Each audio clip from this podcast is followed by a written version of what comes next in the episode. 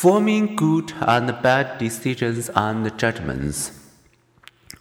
What is intuition and how can the availability heuristic, overconfidence, belief, perseverance, and framing influence on our decisions and judgments? When making each day's hundreds of judgments and decisions, we seldom take the time and effort to reason systematically. We just follow our intuition, our fast, automatic, unreasoned feelings and thoughts. After interviewing policymakers in government, business, and education, social psychologist Irving Janis concluded that they often do not use a reflective problem solving approach. How do they usually arrive at their decisions?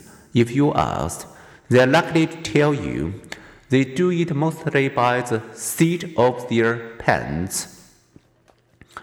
An availability heuristic.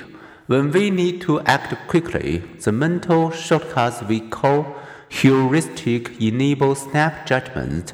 Thanks to our mind's automatic information processing, intuitive judgments are instantaneous. They also are usually effective. However, research by cognitive psychologists Amos Tversky and Daniel Kahneman showed how these generally helpful shortcuts can lead even the smartest people into dumb decisions. The availability heuristic operates when we estimate the likelihood of events based on how mentally available they are, how easily they come to mind. Casinos entice us to gamble by signaling even small wins with bells and lights, making them mentally vivid while keeping big losses invisible. The availability heuristic can distort our judgments of other people too.